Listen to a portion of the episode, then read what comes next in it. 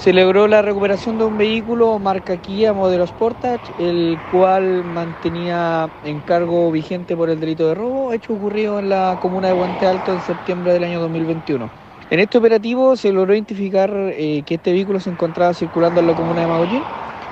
siendo ubicado en conjunto por estas dos unidades especializadas, procediendo a la fiscalización del conductor de este vehículo, el cual al ser revisado se detectó que sus placas patentes eran de fabricación artesanal y sus series identificadoras de motor y chasis se encontraban intervenidas por la acción de terceras personas con la intención de ocultar su real identidad.